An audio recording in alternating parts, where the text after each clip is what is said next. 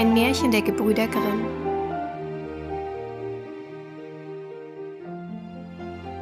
Die Bienenkönigin. Zwei Königssöhne gingen einmal auf Abenteuersuche und gerieten in ein wildes, wüstes Leben, so dass sie gar nicht wieder nach Hause kamen. Der Jüngste, welcher der Dummling hieß, machte sich auf und suchte seine Brüder. Aber als er sie endlich fand, verspotteten sie ihn, weil er mit seiner Einfalt sich durch die Welt schlagen wollte.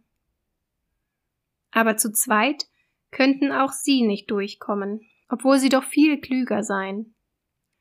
So zogen sie alle drei miteinander fort und kamen an einen Ameisenhaufen. Die zwei Ältesten wollten ihn aufwühlen und sehen, wie die kleinen Ameisen in der Angst herumkriechen und ihre Eier vortragen. Aber der Dummling sagte, Lasst die Tiere in Frieden. Ich kann es nicht ertragen, dass ihr sie stört. Da gingen sie weiter und kamen an einen See.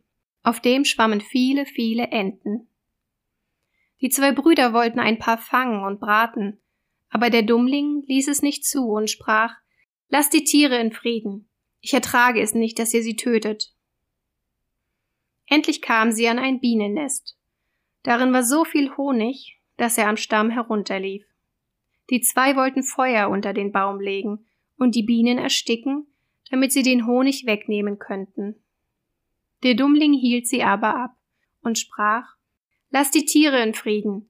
Ich ertrage es nicht, dass er sie verbrennt.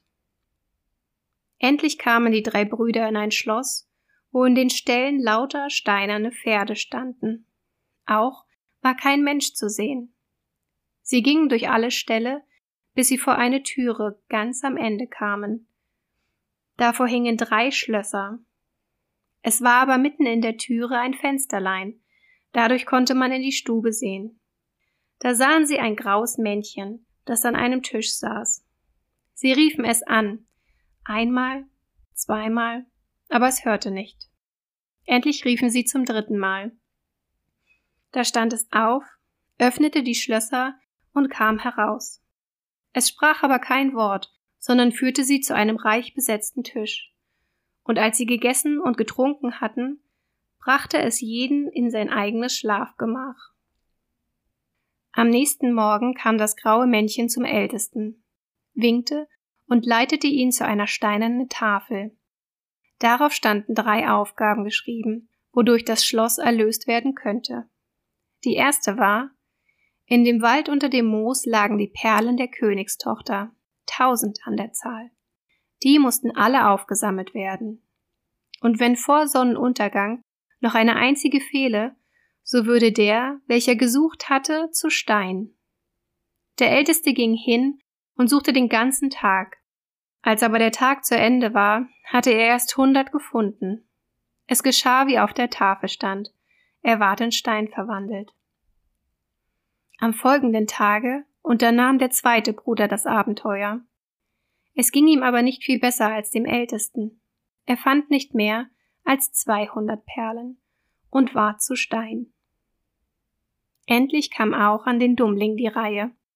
Der suchte im Moos. Es war aber so schwer, die Perlen zu finden, und es ging so langsam.